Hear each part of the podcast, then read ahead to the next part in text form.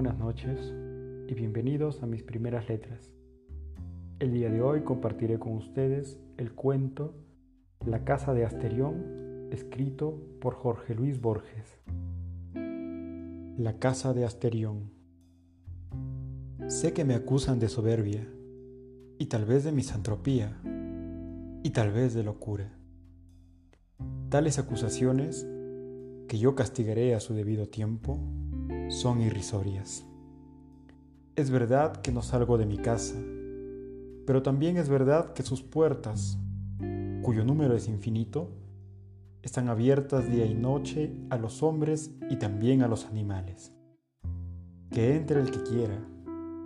No hallará pompas mujeriles aquí ni en el bizarro aparato de los palacios, pero sí la quietud y la soledad Asimismo hallará una casa como no hay otra en la faz de la tierra.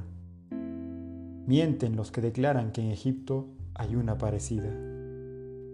Hasta mis detractores admiten que no hay un solo mueble en la casa.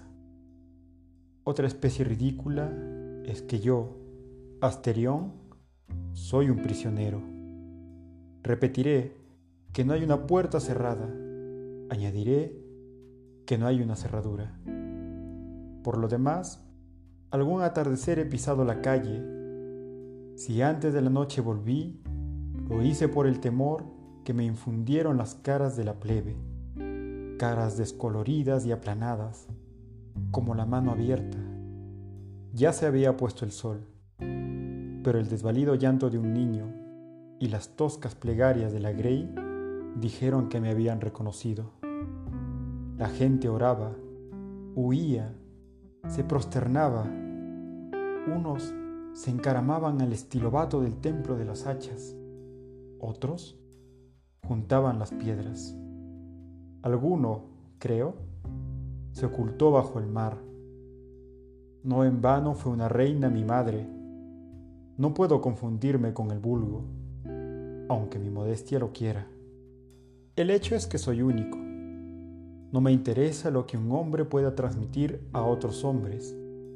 Como el filósofo, pienso que nada es comunicable por el arte de la escritura. Las enojosas y triviales minucidades no tienen cabida en mi espíritu, que está capacitado para lo grande. Jamás he retenido la diferencia entre una letra y otra. Cierta impaciencia generosa no ha consentido que yo aprendiera a leer. A veces lo deploro, porque las noches y los días son largos. Claro que no me faltan distracciones. Semejante al carnero que va a embestir, corro por las galerías de piedra hasta rodar al suelo, mareado. Me agazapo a la sombra de un aljibe o a la vuelta de un corredor y juego a que me buscan.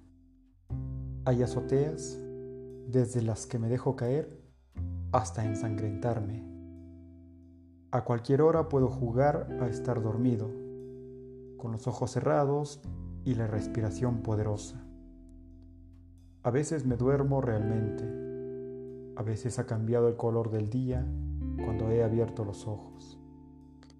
Pero de tantos juegos, el que prefiero es el de otro asterión Finjo que viene a visitarme y que yo le muestro la casa. Con grandes reverencias le digo, ahora volvemos a la encrucijada anterior. Ahora desembocamos en el otro patio. O bien decía yo, que te gustaría la canaleta. O ahora verás una cisterna que se llenó de arena. O ya verás como el sótano se bifurca. A veces me equivoco y nos reímos buenamente los dos. No solo he imaginado esos juegos, también he meditado sobre la casa. Todas las partes de la casa están muchas veces. Cualquier lugar es otro lugar. No hay un aljibe, un patio, un abrevadero, un pesebre. Son catorce, son infinitos. Los pesebres abrevaderos, patios, aljibes. La casa es del tamaño del mundo, mejor dicho, es el mundo. Sin embargo, a fuerza de fatigar patios con un aljibe y polvorientas galerías de piedra gris, he alcanzado la calle y he visto el templo de las hachas y el mar. Eso no lo entendí hasta que una visión de la noche me reveló que también son catorce, son infinitos, los mares y los templos. Todo está muchas veces, catorce veces, pero dos cosas hay en el mundo que parecen estar una sola vez. Arriba, el intrincado sol. Abajo, Asterión. Quizá yo he creado las estrellas y el sol y la enorme casa, pero ya no me acuerdo. Cada nueve años entran en la casa nueve hombres para que yo los libere de todo mal Oigo sus pasos o su voz en el fondo de las galerías de piedra y corro alegremente a buscarlos. La ceremonia dura pocos minutos. Uno tras otro caen sin que yo me ensangriente las manos. Donde cayeron, quedan. Y los cadáveres ayudan a distinguir una galería de las otras. Ignoro quiénes son pero sé que uno de ellos profetizó en la hora de su muerte que alguna vez llegaría mi redentor. Desde entonces no me duele la soledad, porque sé que vive mi redentor y al fin se levantará sobre el polvo.